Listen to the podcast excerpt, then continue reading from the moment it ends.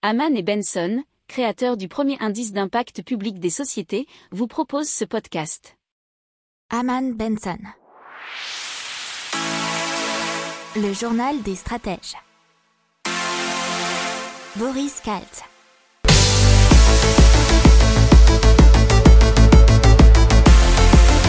Bonjour à tous et bienvenue dans le journal des stratèges pour une revue de l'actualité éco-tech et impact du jour.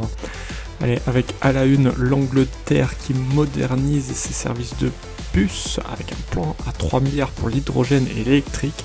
La Banque centrale des États-Unis qui annonce la levée des restrictions pour les grandes banques dès cet été. Dans la tech, Ion Medical pour une cornée synthétique, la première au monde. Circular, une bague intelligente. Virtualis Surge, c'est la réalité virtuelle au service de la chirurgie. Et dans l'impact PharmCube, une ferme de culture verticale hors sol. Vous écoutez le journal des stratégies numéro 76 et ça commence tout de suite. Donc l'Angleterre qui a annoncé un plan de 3 milliards de livres pour la réforme et le déploiement de nouveaux bus avec de nouvelles technologies à hydrogène et électrique.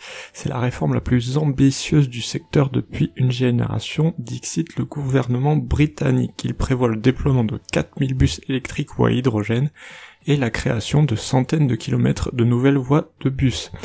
Ils feront également la transition des villes et des régions d'Angleterre vers des bus sans émissions et vont donc abandonner la vente de nouveaux bus diesel. Il y a également toute une partie technique avec du sans contact, mais également plus de bus pour le week-end et le soir et un prix plafond qui sera introduit. Donc on passe aux annonces de la Fed, la Banque centrale des États-Unis, qui après le 30 juin va mettre fin aux restrictions sur les grandes banques américaines qui ont été mises en place pendant la crise, et cela pour la plupart des banques après les stress tests de résistance annuels. Alors euh, ces interdictions, euh, elles ont été faites aux plus grandes banques, dont JP Morgan, Wells Fargo ou Banca of America de procéder à des programmes de rachat d'actions et plafonner les versements de dividendes aux actionnaires. Alors déjà, euh, la semaine dernière avait été annoncée la fin de l'exemption temporaire accordée aux grandes banques américaines sur leurs réserves obligatoires qui étaient destinées à faciliter les crédits accordés aux ménages et aux entreprises et comme prévu, ça va prendra fin au 31 mars.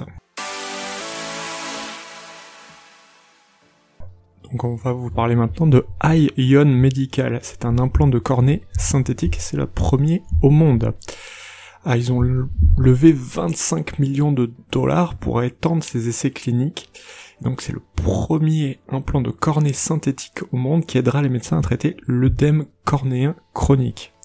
Alors il faut savoir que euh, ça a été lancé cette société en 2011 et cela en Israël et qu'ils ont déjà développé une lentille de contact qui agit comme une option thérapeutique pour les affections cornéennes. Alors l'œdème cornéen, qu'est-ce que c'est? C'est une accumulation de liquide dans la cornée, la lentille transparente qui aide à concentrer la lumière sur la raie de l'œil. Alors le produit phare d'Ion, c'est l'EndoArt qui permettrait aux médecins de traiter la maladie par une procédure mini-invasive qui évite l'utilisation de tissus humains ou le don de cornée. Euh, ça se place à la surface de l'arrière de la cornée et ça remplace le tissu dysfonctionnel qui entraîne l'écoulement d'un excès de liquide dans la cornée. Donc ça a été développé dans l'espoir de remédier à une pénurie de dons de cornée.